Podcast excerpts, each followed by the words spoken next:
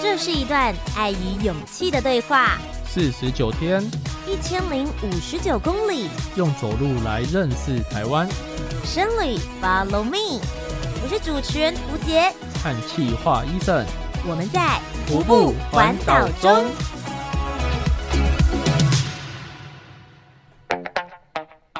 深旅，Follow me 之徒步环岛中的系列，踏上东面的台湾，走在阿朗伊古道。感受最天然原始的海岸，在徒步环岛的第二十七天，从旭海走入被誉为南台湾的最美海岸线，就跟着我们一起徒步环岛中。古道。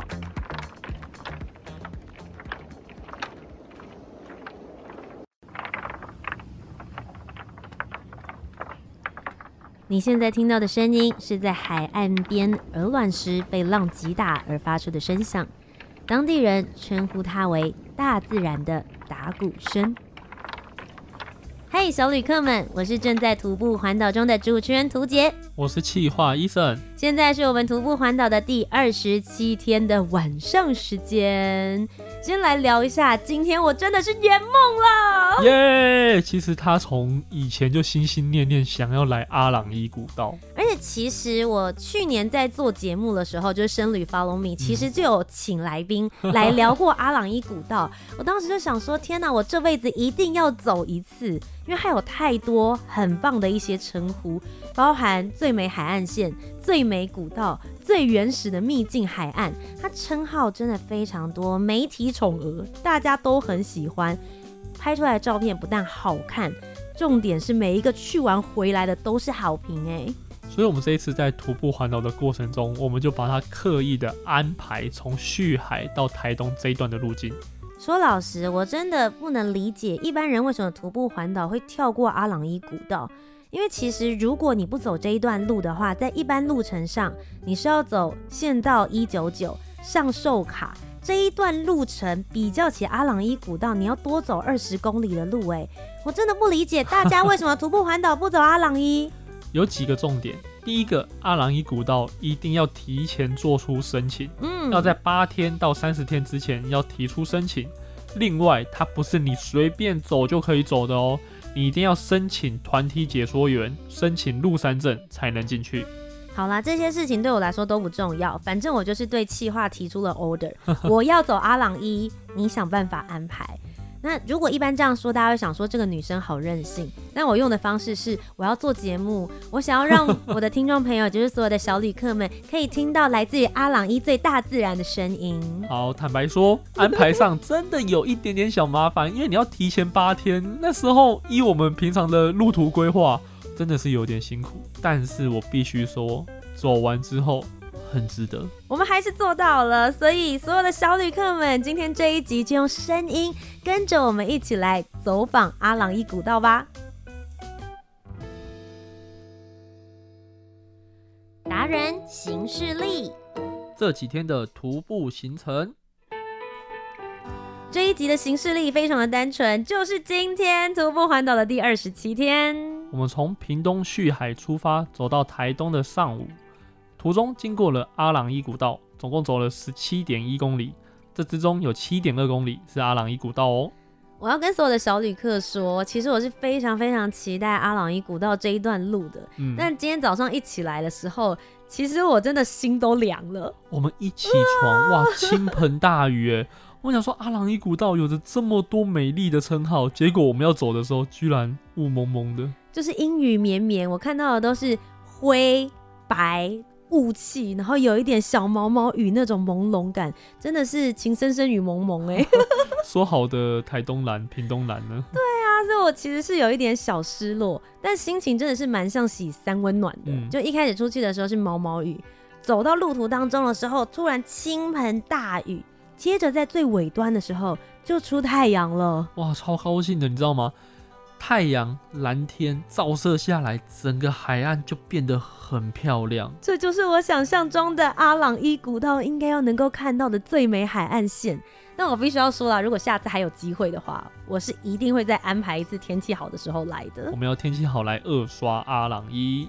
那其实呢，阿朗伊古道，我们之所以会有这个缘分可以踏上这一段旅途，其实有一个贵人的，他叫做发哥。嗯，发哥呢，其实在前面几集的时候曾经出现过，给大家前情提要一下，他是在屏东的方山这个地方开了一家咖啡厅，叫做三个傻瓜。同时之间，这里面呢，他也有在经营背包客栈。这个背包客栈很特别的是，如果你是在徒步环岛的话，你是可以免费入住。所以当时呢，我们就想说，哎，一定要去那边住一个晚上，跟这位传奇人物吃个饭，听听他的故事，为什么会接待这么多的徒友。然后那时候聊着聊着，其实发哥就很自然的问我们说，诶，那你们接下来行程怎么安排？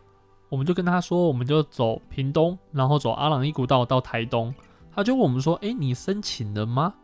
我们回答说。诶，这段古道的时间我们可能还不确定，嗯，所以还没有申请。因为不知道我们的路程，而且接下来到恒春的时候，嗯，因为我有一个学姐住在那一边，想说想要在她家住几天，顺便去潜水，所以那个时候其实想的很单纯，就想说我大概规划好什么时候要走到那边去，我再进行申请就好了。对。发哥就说他有在带阿朗伊古道的团，嗯，哇，我们很开心呢，那就透过你来帮我们安排就好啦。对，然后那时候他也讲说我们很幸运，嗯，因为其实要在八天到三十天之前就进行申请。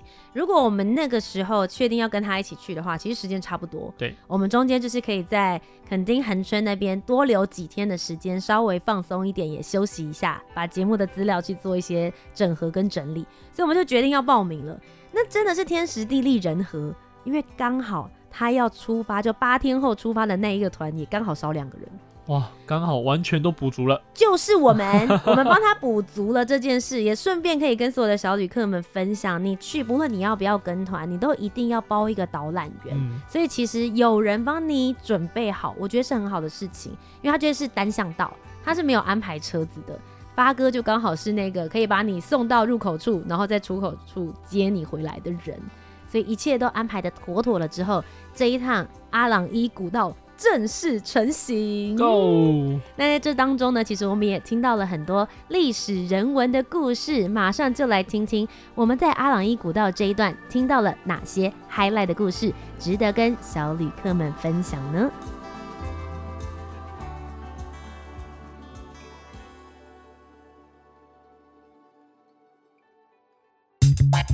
门旅游事，徒步中的三个亮点故事。那么首先呢，既然今天的重点是阿朗伊古道，先跟所有的小旅客们简单介绍一下这一条古道到底为什么会这么夯的原因。那其实阿朗伊古道这一段海岸线呢，是目前台湾少数仍然没有公路开通的地区。嗯。没有公路的意思就是没有。人为破坏，没错。所以呢，其实它生态环境是保持的非常好的，有很多很棒的滨海植物，也有一些动物的大自然资源都被保存的很好。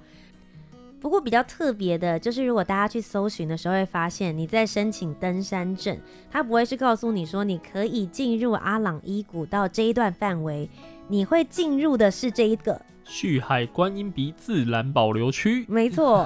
我当时其实一到入口的地方，看到他写这一段字的时候，我愣了一下。想说这哪里啊？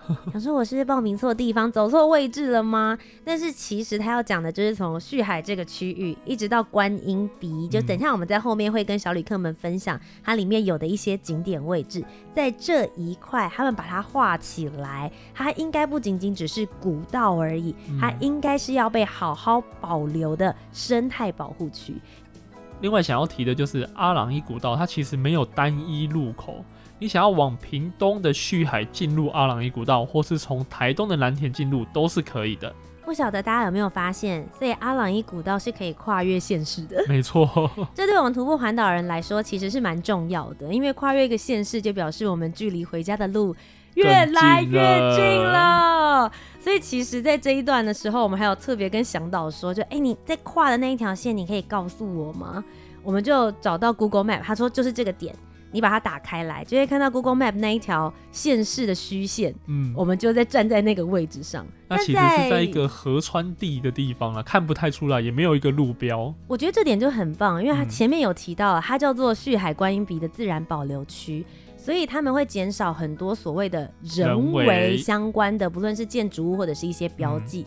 他如果反而在那边拉一条线出来的话，我就会觉得好像有违他们想要把它 围起来好好保存的这个意义的存在了。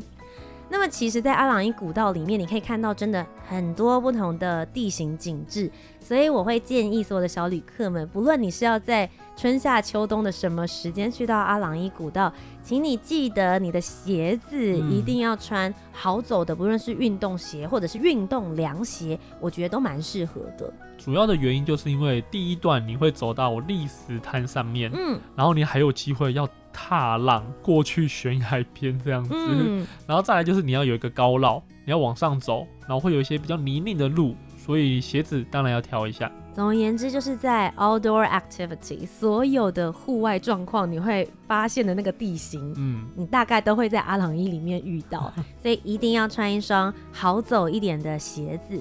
那 Eason 刚刚跟大家分享，你就可以晓得，所以这边的景观景致也是非常的丰富的。所以甚至会有很多，比如说呃地理学家，嗯，也有一些考古学家会跑到这边来去进行他们当地的历史文化的研究。听到这边之后，大家应该就觉得哇，好期待哦！里面到底有哪些的故事呢？我们来跟大家分享三个我们在这个路程上听到的故事，还有我们所获得的一些启发 highlight。那首先第一个就是我们有提到，如果你想要走这一段阿朗伊古道的话，你是不能够自己进去的。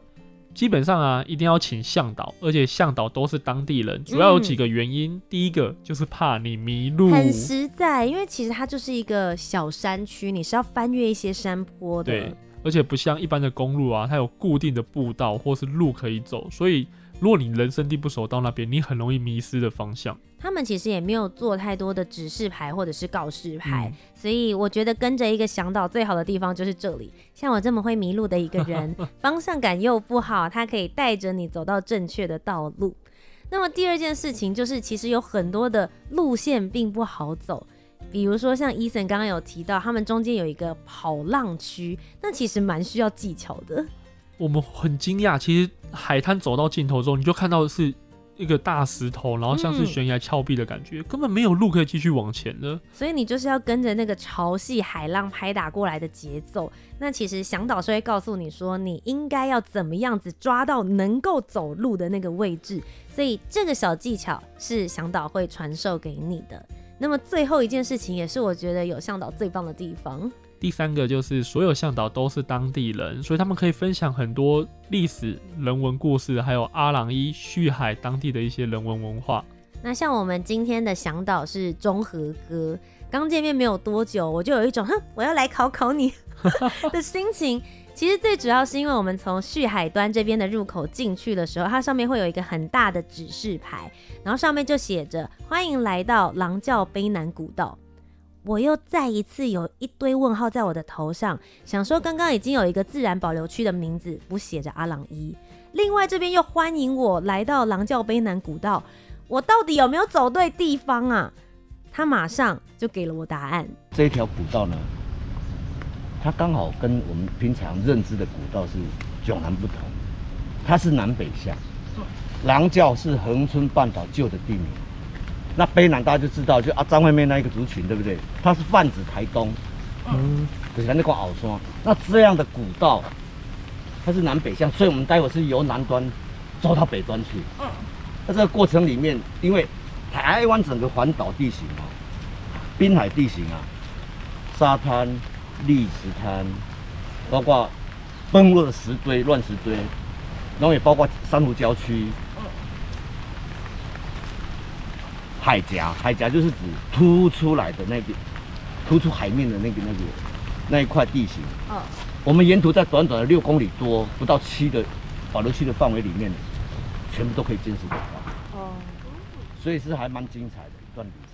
是不是要跟导览？其实跟着导览真的很重要。我们出门都喜欢跟着这些解说员或是资深导游，你可以真的听到很多很重要的故事。因为他们其实从小就生活在这里，中和哥就是当地人，是他的专业就是导览，就像我们的专业是做节目或者是主持一样，他可以在几个小时之内把他所有毕生的研究，还有走过几百趟的经验分享给我。这钟点费算下来，我真的觉得其实我们很赚哎、欸。那我们也透过他的讲解，我们才了解到原来阿朗伊古道这段七点二公里长。其实是因为地名上的误称，所以才会成为现在狼叫飞南古道中南田到旭海中的这一段。而且我必须要说，我觉得我们的向导中和哥他其实是很有经验的，嗯、他很知道要怎么引起我们的兴趣。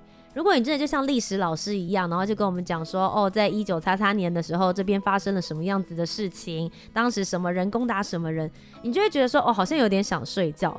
但他跟我们讲这一段历史人文的时候，比如说其中一段，他是先问我们最近有一部片很红，叫《斯卡罗》，你们有看吗？我有看，所以我代入感超深的。对，那他马上就用里面的场景跟故事告诉我们，跟现在我们正在走的这一条狼叫卑南古道到底有什么连结？斯卡罗呢，主要就是在讲牡丹社事件。牡丹社事件主要的原因是因为日本的船只啊，因为台风的关系，所以搁浅在了牡丹湾。那这些弃船的日本人上岸之后呢，遇到了狼叫这边的原住民，而引起了一些冲突，所以日本人啊就被这些原住民杀害了。那日本人就很生气啊，为什么你敢杀我们的国民？所以就派军攻打南台湾，这就是牡丹社事件。那在牡丹社事件之后，清朝就觉得哇，这个问题很严重诶，东部的管理不能不做，于是开始开发了八条东西向的越岭古道。那南台湾这边呢，通往东部的这一条就是所谓的南叫卑南古道，一路从恒春通往台东的卑南，总长其实有两百零三公里，这么长哦。对，其实它开发完之后呢，主要就是用于我们先民的拓荒、清兵的行军，还有一些西方学者会到台湾来探险所走的主要道路。但是很可惜的就是在二次世界大战的时候，日本的军队呢，因为怕美国会从东部进攻。所以就把这一段古道的地基都炸毁了。什么？哎、欸，战争真的是救母汤哎呢？真的不行。那因此呢，目前比较保留的就是这一段四公里的海岸线，也因为国民政府之后来台做了军事的规划，比较不行开发，嗯，才保留了比较传统的古道样貌，成为现在我们看到的阿朗伊古道。我觉得今天这一集节目，如果中和哥有听到的话，他应该觉得他是一个很好的老师。对，谢谢你，中和哥。他把你的历史这一块教的非常好哎。当然，我觉得斯卡罗这一部片也帮了不少忙。我觉得我们一路以来在听这些阿朗伊的故事，我和伊森身为一个台湾人，我真的觉得我对台湾的历史认识真的好像没有那么深哎。我们以前看到的历史课本。比较少介绍台湾的这些历史。我们有台湾史，可是我记得好像只有一个学期，还是就一年级的上下学期而已。之后就开始是中国历史、世界历史。相对来讲，台湾历史的篇幅好像比较小一点。但是我们生活在这一片土地上啊，其实我们对台湾的人文认识，都是长大出了社会之后，自己去阅读，或是到了当地去了解这些历史。嗯。所以自己之后再去阅读书籍、看节目、搜寻网络资料，好不容易去建立起这些知识。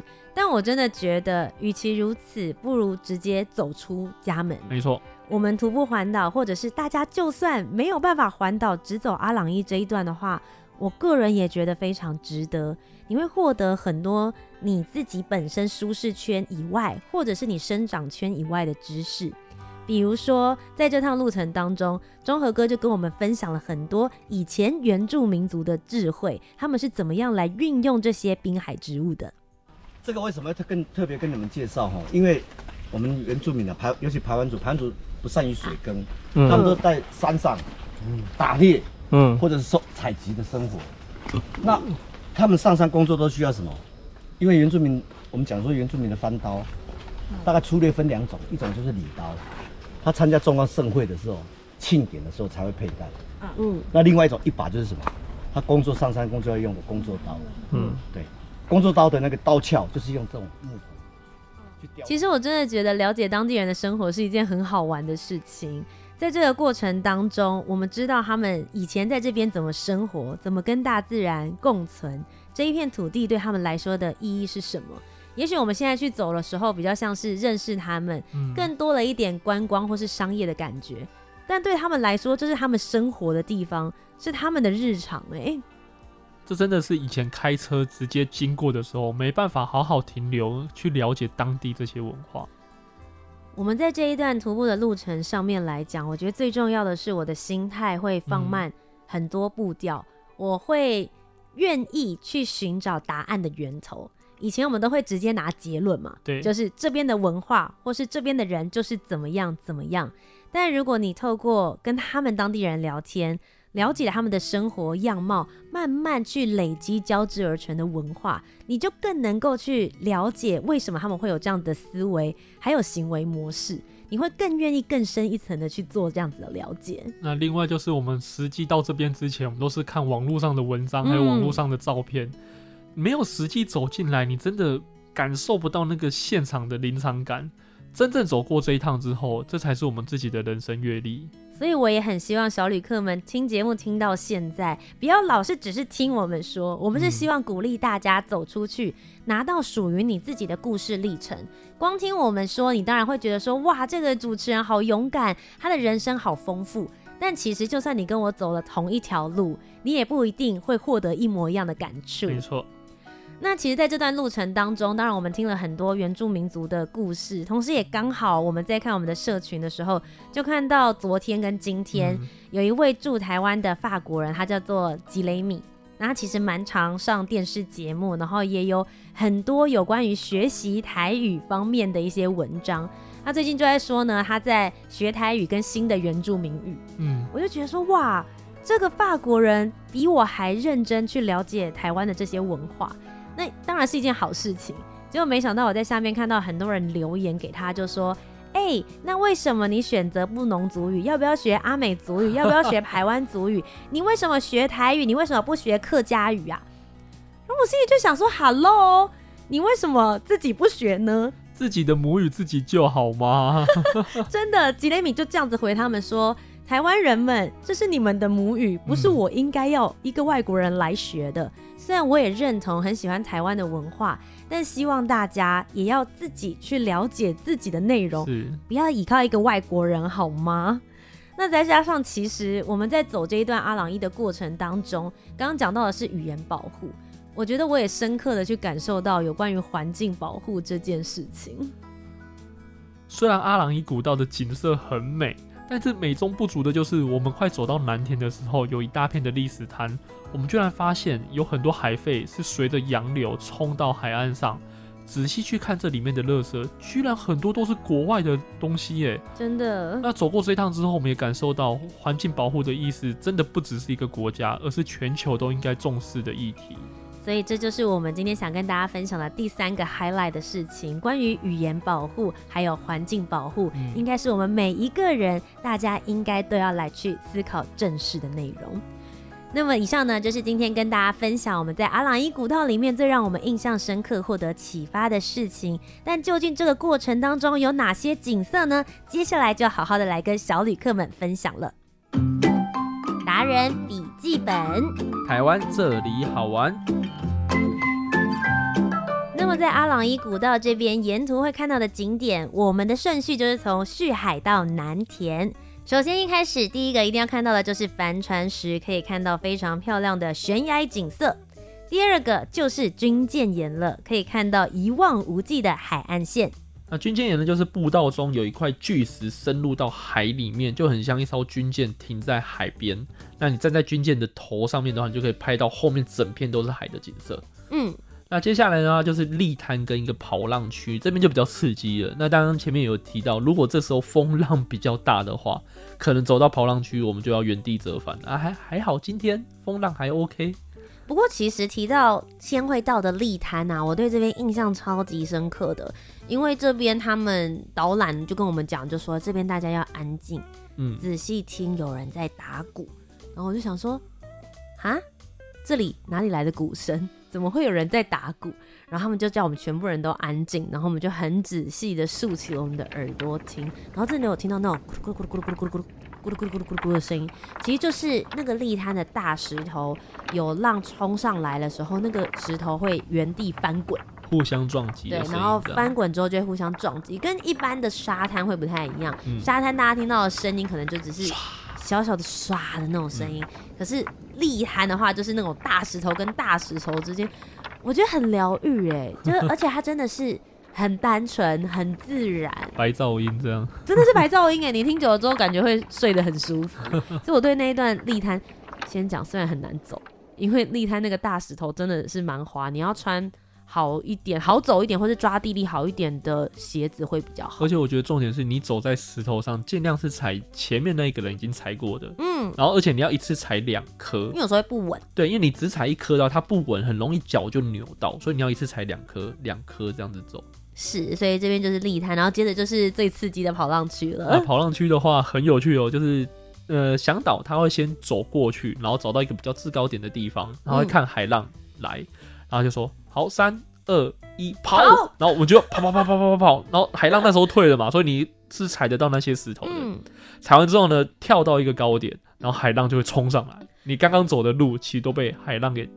淹没掉了，所以其实它是有一个时机点的，很像在跳绳，就有那个对的时机，你要赶快跳过去。但我们那天去的时候，可能因为刚好是退潮，嗯、所以我觉得就是那个海浪没有到这么样子的。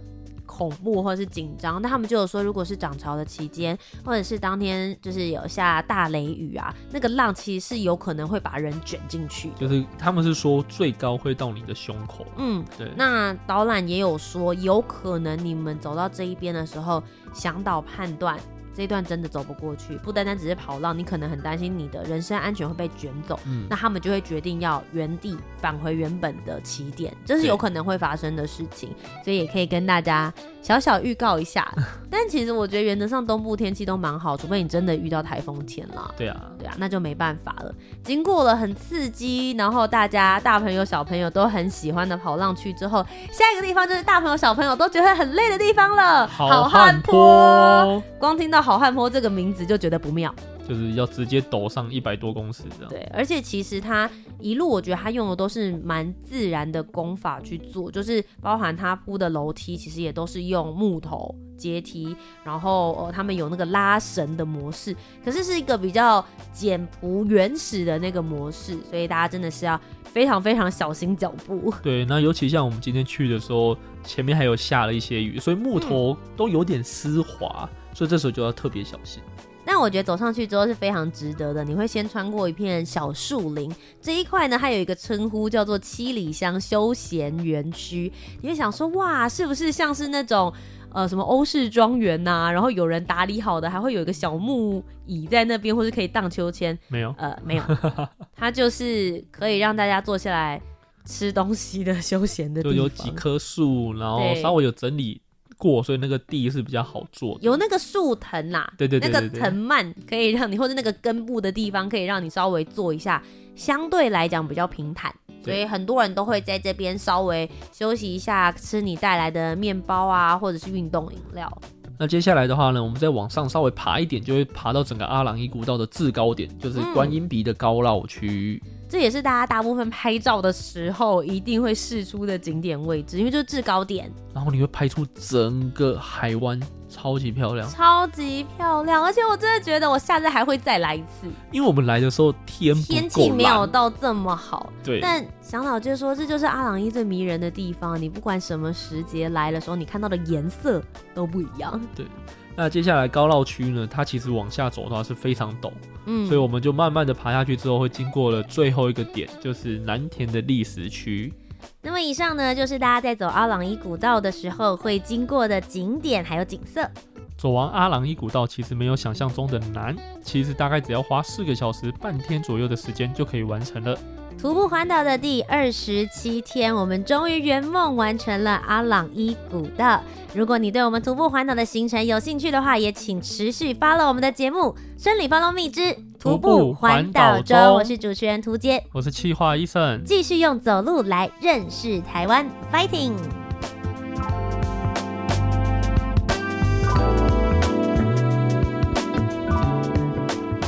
这一集徒步环岛给我们的启发是。台湾的历史人文与自然景致，要靠我们一步一脚印，自己去感受。自然景色一直都在，但你没有实际去探访，就不会成为你自己的旅程。